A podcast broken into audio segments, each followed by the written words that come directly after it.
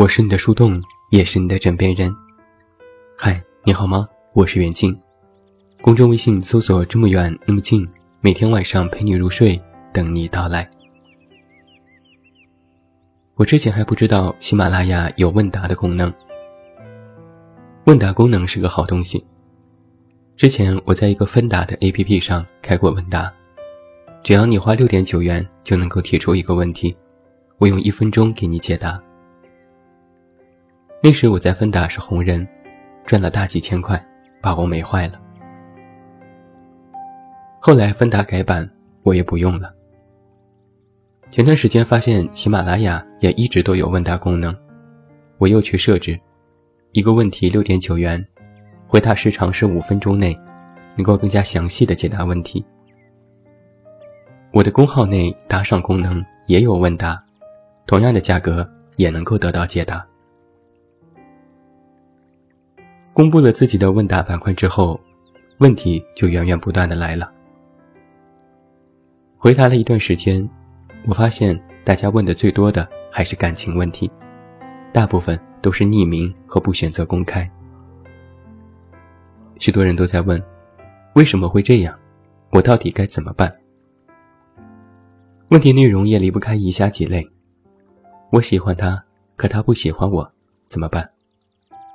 他喜欢上了别人，把我甩了，为什么会这样？我和他的家人相处不愉快，怎么办？他要和我分手，但我没做错什么，为什么会这样？我一条条的回复，几乎挖空心思讲无数的道理，也自己去翻书找资料，想要找到解决办法，苦口婆心，俨然一副情感专家的模样。前几天就有个姑娘来提问，和我哽咽的说了自己的感情问题，求我帮助。一来二回回复了好多条，姑娘也花了将近一百块钱。到头来还是在问我，为什么会这样，我该怎么办？我无奈的说，该分析的我都分析了，道理你也知道了，为什么还在问为什么呀？姑娘回复说，我懂。我都知道，但我不听呢。我自己也有一个感受，我写过那么多爱情文章，几乎分析过所有的感情问题，写到最后，我都感觉自己无话可说了。但是也并没有什么卵用。道理你都懂，该怎么做你也知道，但你就是不听。我有时也会发狠的回复。你都知道，你还不去做，那你难过，你活该呀。但是回头想想，也觉得不忍心。爱情当中，就是存在着各种各样的不忍心。道理都懂，鸡汤也喝，可是最后傻逼兮兮无法放下的，还是自己。还有一种情况是，那些爱情的道理，在劝别人的时候张口就来，一套一套。说的天花乱坠，但是用到自己身上，通通失效，抵不过一句那个人的“回来吧，我还爱你”。道理说多了就乏味，爱人爱久了也会无趣。以为自己都懂了，但就是没办法落实；以为自己不爱了，但一旦放手，就觉得心里空落落的，忍不住想从头开始。道理简单，做起来却太难。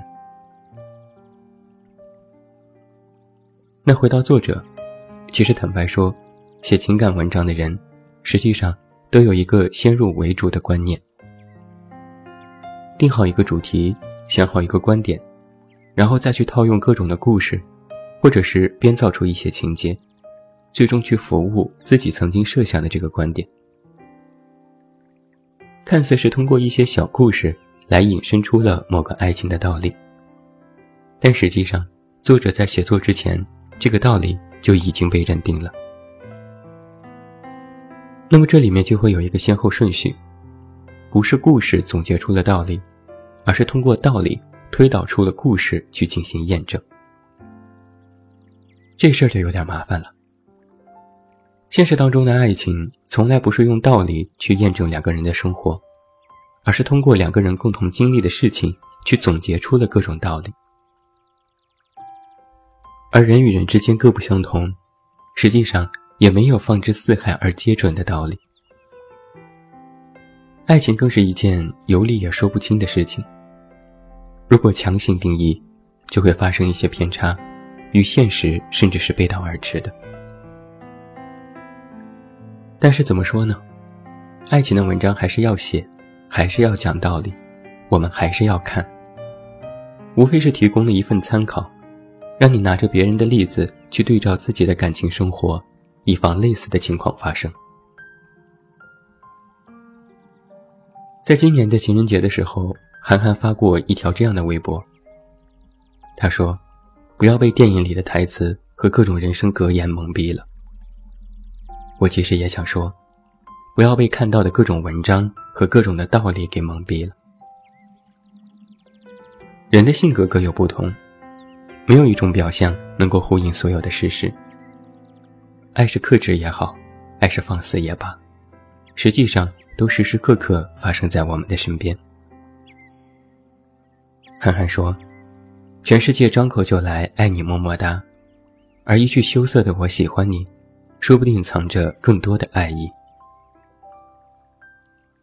我看到微博下方有人就说了：“这真是自己啪啪打脸，否定了自己曾经说过的话。”但是我却觉得，这是思考之后的再度总结。不是有这样的一句金句吗？喜欢是放肆，爱是克制。我其实不觉得韩寒只为押韵就能写出被万人传颂的金句。之所以广为流传，那一定有它的道理和共鸣点。但是现在他能说不要轻信这些话，无非是想通过另外一种方式告诉你：通过道理来指引你的感情生活，最终会被道理所累。想要通过道理来解决你自身的感情问题，有时实际上也无法解决。道理是无情的，是冷血的。甚至是残酷的，它是死的，它一成不变，它看似能够应对许多事情，但有时就无法应对你的现实问题。而人是有情的，是热血的，甚至是冲动的，人是活的，它随时变化。他看似此刻冷漠绝情，走得头也不回，但也能对你甜言蜜语，说祈求你的原谅。那除去韩寒所说的不要轻信电影里的台词和人生格言，我再给你提供一个新的角度。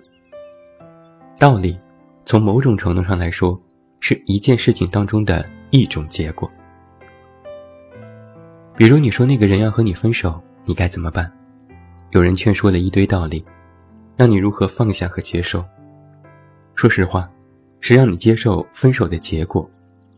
道理的运用。是分手这个结局的应用，但其实，当有人问怎么办的时候，其实是不想分手的。如果坦然受之，也就不会再纠结。而别人却不会告诉你该如何挽回，让你也认定感情无法回头。实际上是在无形当中关闭了感情可以转换的通道，失去了另外一种结果的可能性。人其实很难翻来覆去的想事情，往往认定了一个道理就去做，但实际上道理是把双刃剑，总是把刀刃朝向别人，有时也会伤害了自己。刚才我提到了，感情本来就属于说不清道不明的特性，人们总结出了各种各样的道理，只能窥见其中之一。一个简单的吵架。